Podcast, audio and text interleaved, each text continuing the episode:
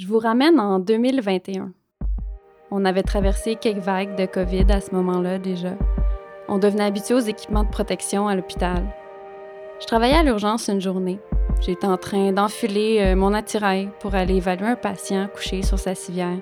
Puis c'est là qu'un individu à proximité, en m'observant, lâche d'une grosse voix. Regarde donc la belle petite infirmière qui s'en vient pour me voir. Tu devrais voir ça, je suis chanceux. Il parlait au téléphone à je sais pas qui, à un autre homme, j'imagine. Ça m'a bien évidemment surprise, mais aussi dégoûtée. Je me suis retournée vers lui avec, j'imagine, un regard froid. C'est là qu'il a ajouté Oh, elle a pas l'air contente, la madame. Effectivement, elle était pas bien, bien contente, la madame. Je vous rappelle que j'étais à l'urgence cette journée-là. Ça, ça veut dire plein d'yeux puis d'oreilles, de collègues, puis de personnes qui attendent des soins autour, y compris le patient que je devais aller voir, qui regarde, puis qui écoute. Je savais pas trop quoi dire, ni quoi faire sur le coup, fait que j'ai fait ce qu'on fait trop souvent. J'ai gardé le silence. Fallait vite que j'oublie ça parce que j'avais un travail à faire. Fait que j'ai pris une grande respiration, j'ai mis ça dans un petit tiroir dans ma tête, puis j'ai fait ma job, celle de soignante. La semaine suivante, je suis allée pique-niquer avec mon amie Mia, puis j'ai raconté mon histoire. Qu'est-ce que tu as ressenti en entendant ce commentaire-là? Ben, recevoir un commentaire sur son apparence physique de manière euh, non sollicitée, mais aussi complètement inappropriée au contexte, au travail, c'est intrusif. Mais c'est plus que ça. À ce moment-là, j'ai eu l'impression que le commentaire, ben, il venait réduire ma crédibilité de soignante, comme venait porter atteinte à mon rôle de professionnel de la santé. Ça m'a aussi déstabilisé ma trajectoire clinique parce que de penser à ce que j'ai l'air plutôt que de penser aux tâches que je dois accomplir, ben ça dévie mon focus. Puis en plus, ben il faut penser à comment réagir à ce genre de commentaires-là, mais en même temps, faut rester professionnel. Fait que tu vois, c'est complexe. Ton récit fait vraiment écho à ce que j'entends quotidiennement dans le cadre de mon travail de la part de nombreuses soignantes. Par exemple, une infirmière m'a déjà raconté cette fête traitée de grosse truie à l'urgence par un patient. Ou encore, on entend parfois que le manque de médecins de famille est causé par la féminisation de la profession, parce que les femmes médecins, ça des congés de maternité. Certaines personnes pensent que les femmes psychologues manquent d'objectivité face à leurs patients. Une préposée aux bénéficiaires m'a même déjà raconté qu'un patient lui a déjà demandé un petit extra après ses soins d'hygiène. Tous ces exemples-là, ce sont pas des anecdotes. C'est plutôt une réalité qui est malheureusement universelle pour les soignants. Et pourquoi? Parce que ce sont tout simplement des femmes. Exactement. C'est une réalité commune, mais que les soignantes vivent un peu chacune de leur côté sans qu'on en parle. Fait que suite à ça, je me suis dit que c'était assez. Je ressentais le besoin qu'on en parle, qu'on forme une communauté pour se soutenir, mais surtout qu'on trouve des solutions ensemble. Alors c'est de là que le projet Les Soignantes est né. Je suis Mélissa Prudhomme, médecin. Et moi, Mia Laberge, conseillère syndicale. Ça fait assez longtemps qu'on travaille dans le milieu de la santé pour savoir qu'il faut que ça change pour les femmes. C'est pourquoi on a créé Les Soignantes, un groupe de soutien féministe pour mobiliser notre communauté. Cette série Balado, c'est son prolongement. Les Soignantes est un regroupement féministe qui milite pour un environnement de travail sécuritaire, tant sur le plan émotionnel que physique, pour les femmes œuvrant dans le domaine de la santé et des services sociaux. Mia et moi, on a créé cette organisation-là pour les femmes, pour donner une voix à toutes, pour exprimer librement leur vécu face aux commentaires et comportements sexistes qu'elles subissent au travail. Depuis plus d'un an déjà, on se réunit chaque mois pour discuter des enjeux entourant la condition féminine des soignantes, pour trouver solidarité et empowerment. On a avec nous aujourd'hui une soignante qui était là dès le début du groupe, Béatrice Filion. Salut Béatrice. Bonjour.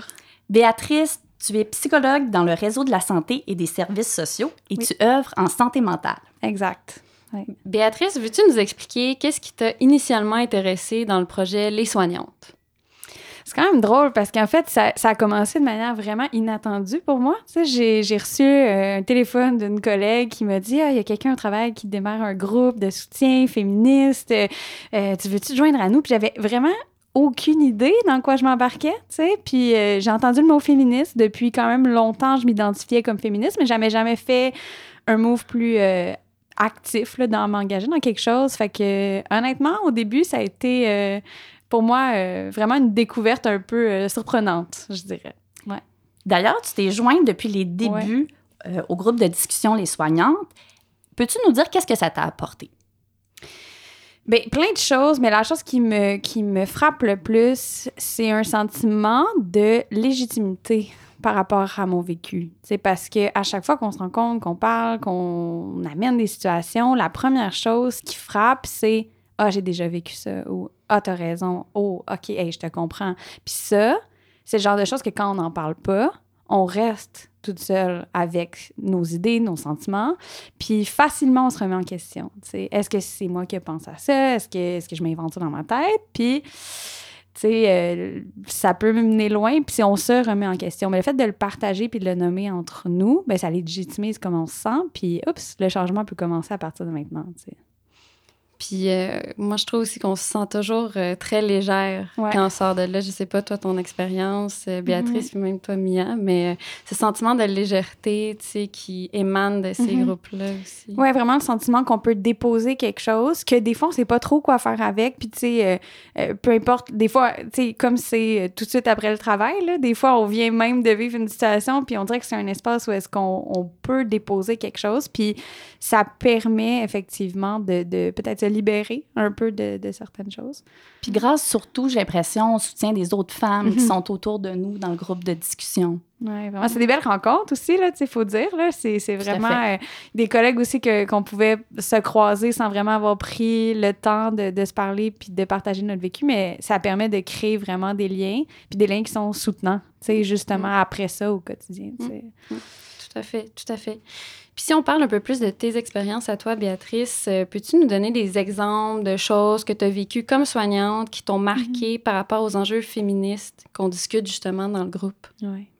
Mais tu sais, ce que, ce que tu as raconté, c'est des choses qui nous. C'est pas mal arrivé, je pense, à n'importe quelle femme qui travaille dans le réseau. Euh, puis, moi, le contexte, la situation qui me revient en tête, c'est je, je suis en séance avec un patient. C'est sûr, je suis psychologue dans un autre cadre. On est juste deux dans le bureau. On est dans un environnement très calme. Ça n'a rien à voir avec l'urgence, mais c'est des fois un environnement intime aussi. Euh, puis, c'est ça le but, c'est que nos patients se sentent en confiance. Mais ça crée aussi parfois des situations malaisantes quand un patient peut te regarder du bas des orteils, puis monter, puis passer beaucoup de temps à regarder tes jambes, euh, euh, faire des commentaires sur le fait « Ah, t'as une bague, est-ce que t'es fiancé? » Des trucs comme ça. Puis ça peut créer des sentiments... En tout cas, moi, j'ai souvent vécu des malaises, des inconforts. Puis c'est sûr que je suis dans une position de soignante, hein, puis ça, ça amène... En tout cas, je trouve que c'est une réflexion intéressante, mais la position de soignante, c'est une position d'empathie, de compréhension, de retenue, de hein, on comprend, on essaye. Bon, dans mon rôle à moi, j'essaie de comprendre qu'est-ce qui peut se jouer là-dedans. Puis bon, c'est normal, ça fait partie de mon métier, mais c'est des, des inconforts qui, je pense, différemment des hommes, se traduisent en peur aussi. Euh, ça m'est déjà arrivé de être, c'est ça, je, je repense à cette situation-là, de sentir que je peux pas sortir facilement de mon bureau, il est tard le soir, il y a des gens, mais tu sais, mon bouton panique est loin. Puis si jamais cette personne-là décide qu'elle s'approche de moi, euh, veut tenter quoi que ce soit, j'ai peur. Ce que mes collègues hommes ne vivent pas dans ces circonstances-là. Euh, Fait qu'en plus des commentaires désagréables, mais je pense que des fois, on en vient à, à vivre des situations de peur, Voire de, directement. voire de harcèlement au travail. Ouais, ou de, ou de danger, là, tu sais, réel, là, Ouais. aussi. On travaille avec une clientèle qui n'est pas nécessairement euh, toujours euh, bien, hein, donc euh, ça amène à des situations. Puis c'est ça, mais je pense qu'il faut faire une distinction entre, il y, a, il y a la pathologie, il y a ce qui peut émerger de la difficulté du patient, mais il y a le fait que comme soignante, on a un niveau supplément- supplémentaire, en fait, de, de, de charge à porter parce qu'on peut avoir peur, on peut être en réel danger parce que s'ils décident qu'ils qu'ils nous frappent, ben, euh, on, on a des chances que ce soit nous qui revolent dans, le- dans le cadre de porte. Là. Tout à fait. Puis en fait, les statistiques le démontrent. 27% des femmes dans le secteur de la santé ont déjà fait l'objet de harcèlement au travail. En plus, il est démontré que les femmes dans le secteur de la santé sont davantage victimes de harcèlement que les femmes occupant d'autres professions. Eh, mais c'est fou, là, 27% c'est euh, plus qu'une femme sur quatre. C'est plus que le cas. C'est ça. C'est Oui, très fréquent. oui, oui, c'est énorme. Mais tu sais, je, je, je rebondis un peu là-dessus. Ça fait du bien de savoir ça. Tu sais, quand je parlais de Mhm. légitimité, parce Mhm. que on pense qu'on est seul. Mais le, le fait qu'on en parle, le fait que les soignantes, on soit ensemble, puis on en parle, ben, puis là, les statistiques le démontrent, mais tu sais, hey, on n'est pas tout seul. Moi, je trouve que ça, c'est ça qui permet après ça la réflexion.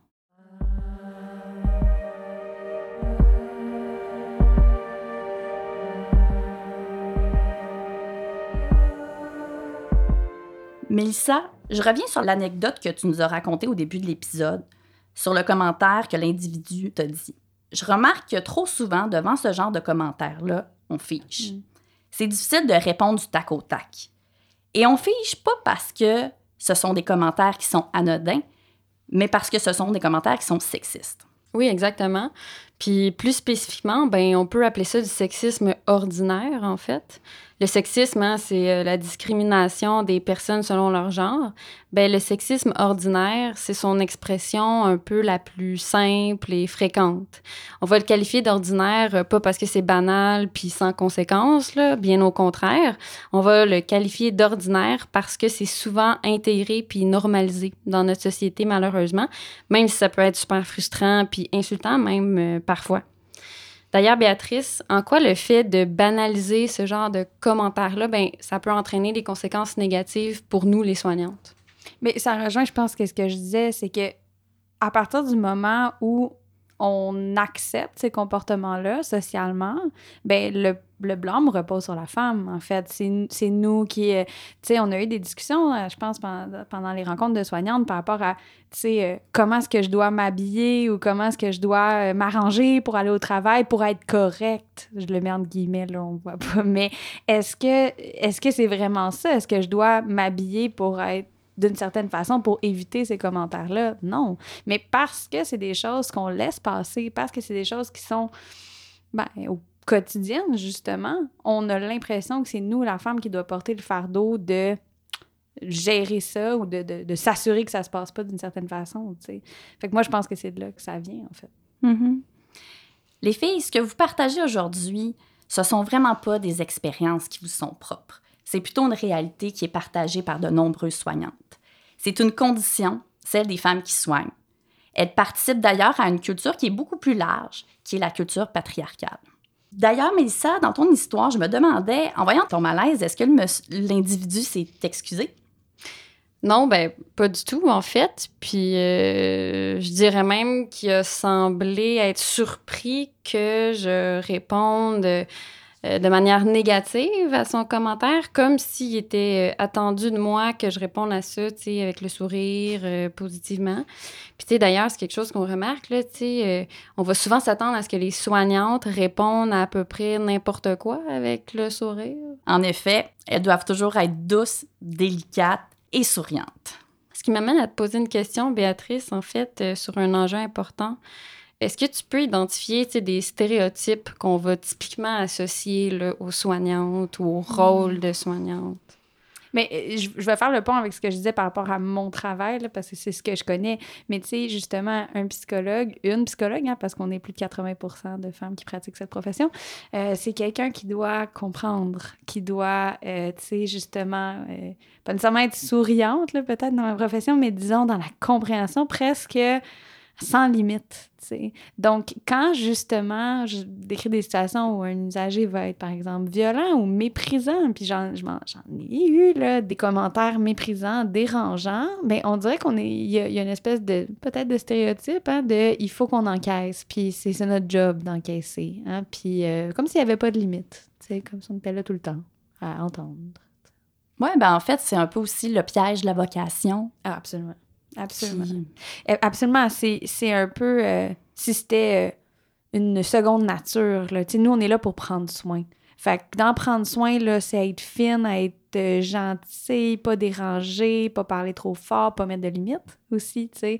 Ça, c'est quelque chose que, bon, dans le cadre de mon travail, on voit beaucoup, tu sais, justement. C'est tout accepter et sur le, le, dos du fait que on est une profession de soins et donc que c'est ça, qui sont majoritairement représentés par les femmes. sais Fait que combien de fois, puis ça, ça va dans plusieurs directions aussi. je me permets quand même juste de, souligner, c'est ça, peu euh, la non-reconnaissance de nos métiers, là, constamment. Hein. Donc, sous le, sous le, couvert de c'est une vocation, être euh, infirmière, euh, peu importe, là, euh, psychologue, euh, médecin, euh, il faut être, on faut avoir la passion, mais il faudrait surtout pas qu'on reconnaisse ces professions-là. Mm.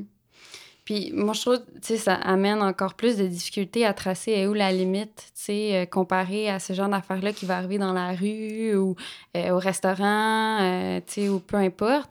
C'est le fait qu'on est au travail, qu'on a un code professionnel, déontologique, qu'on sait c'est quoi notre rôle, puis ça vient un moment donné, tu sais, difficile de mettre, ben, où la limite, tu sais, qu'est-ce que j'encaisse, puis qu'est-ce qu'est-ce que j'encaisse pas finalement, puis comment, tu sais, mm-hmm. surtout. Fait que en tout cas, moi, je trouve ça toujours euh, très complexe. Puis, tu sais, toujours réfléchir avec, euh, tu sais, des fois des gants blancs. Puis là, ben après ça, on va toujours se re-questionner, re-questionner. Ah, j'aurais-tu dû dire ça ou pas? Ou comme dans mon exemple, tu sais, garder le silence. Est-ce que c'est la bonne chose? Tu sais, ce genre de réflexion-là.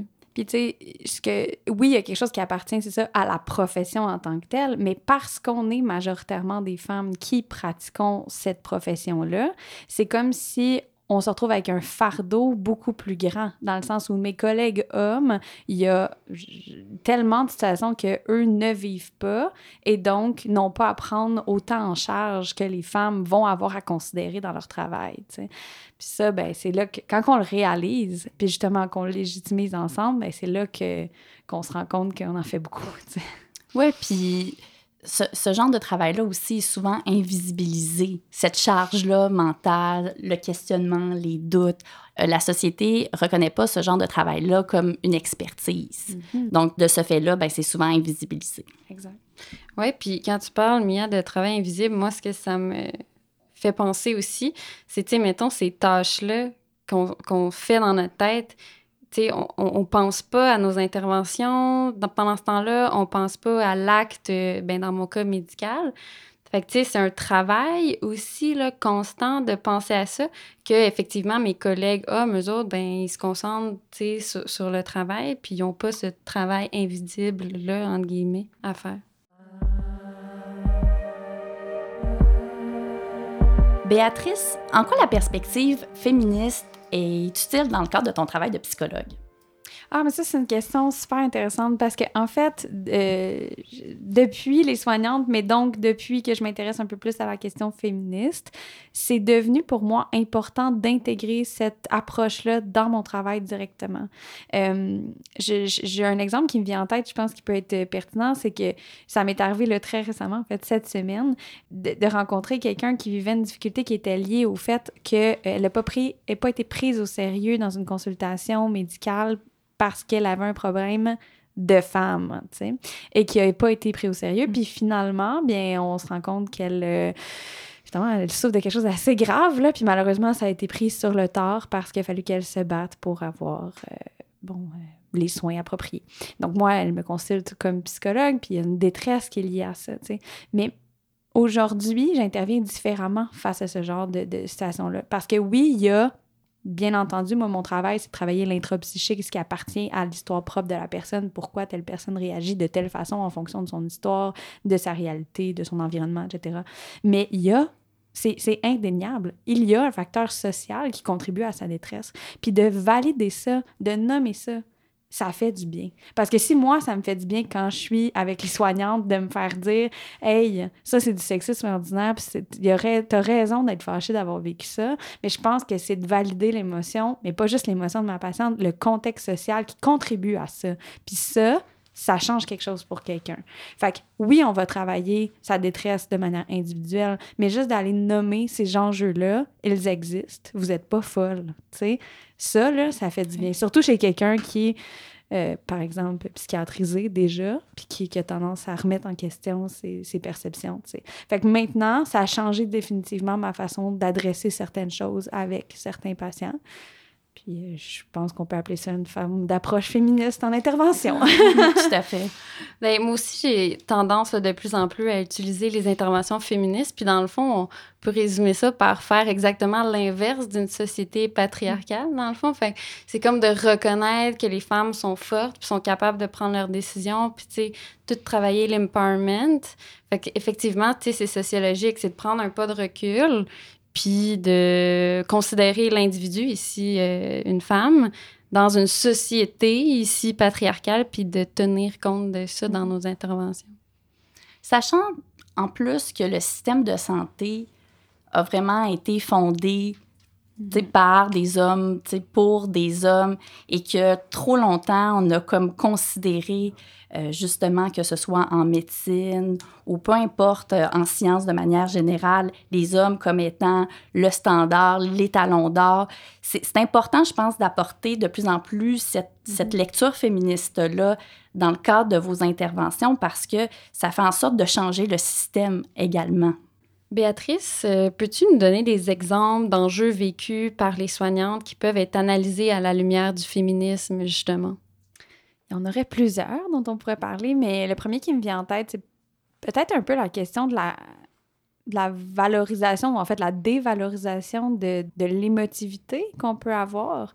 Je, je, suis très sensible, j'ai une grande empathie, euh, je viens les yeux pleins d'eau n'importe quand, même quand juste quand je parle de quelque chose euh, d'important. Puis pour moi, c'est une force parce que c'est ça qui me connecte aux êtres humains.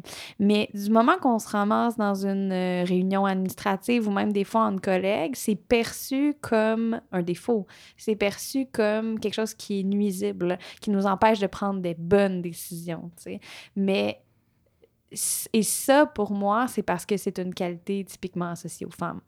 Donc, c'est perçu comme quelque chose de négatif. Puis, le, soin, les métiers de soin en général, pour moi, passent par l'émotion, la sensibilité. Donc, c'est un enjeu qui est problématique parce qu'après ça, on cherche à avoir un équilibre. Puis encore une fois, ça repose sur les épaules de la femme, de la soignante, de « Ah oh non, c'est vrai, c'est trop, j'étais trop sensible à ça, il faudrait que je fasse attention quand je vais en parler avec ma gestionnaire, il va falloir que là, j'ai choix en contrôle de mes émotions. » Mais dans le fond, tu sais, je suis complètement outrée de la situation ou quelque chose comme ça, tu sais. Donc, c'est un équilibre qu'on cherche, on doit, comme toujours, se contenir pour être pris au sérieux, prise au sérieux, puis... Euh, c'est bien malheureux, à mon avis. Tout à fait. Je pense aussi qu'il y a certains enjeux qui se posent d'ailleurs par rapport au corps des soignantes, souvent dans le métier que vous, vous exercez? Mais j'en glissais un mot tout à l'heure, tu sais, de, de, la pression de qu'est-ce qu'on a l'air, tu sais. Euh, ça m'est arrivé, là, souvent, de me demander un matin, « Ah, c'est vrai, je vois tel patient aujourd'hui, je peux pas m'habiller de même. Ou, mm. ah, euh, je peux, j'ai une journée de fou, je vais courir à gauche, à droite, je peux pas me mettre des running shoes, ça va avoir l'air fou. Ah, c'est drôle, mon collègue masculin met des running shoes tous les jours, personne n'a jamais passé de commentaires, tu sais. Euh, c'est juste quelques exemples comme ça qui me viennent dans lesquels, effectivement, le corps est, euh, malheureusement impliqué. Tout à fait. Puis j'imagine que plusieurs des enjeux dont on discute depuis tout à l'heure se répercutent également dans la condition de travail des soignants.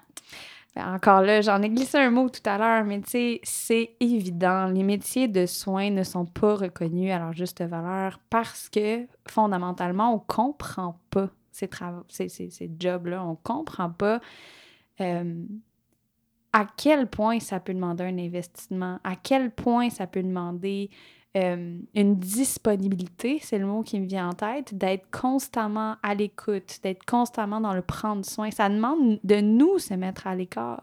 Puis ça, c'est quelque chose qui est... On a une vie, là, on a une vie psychique, on a des, vulnérabilités. des vulnérabilités. Exactement, mais il faut être à la hauteur tout le temps, il faut tout le temps être disponible pour l'autre, il faut être, tu sais, dans une abnégation de soi, souvent. Puis ça, c'est absolument incompris de la part de nos dirigeants, je pense. C'est pas reconnu comme une expertise. absolument. Puis je, je, dirais, puis ça, c'est peut-être un peu propre à...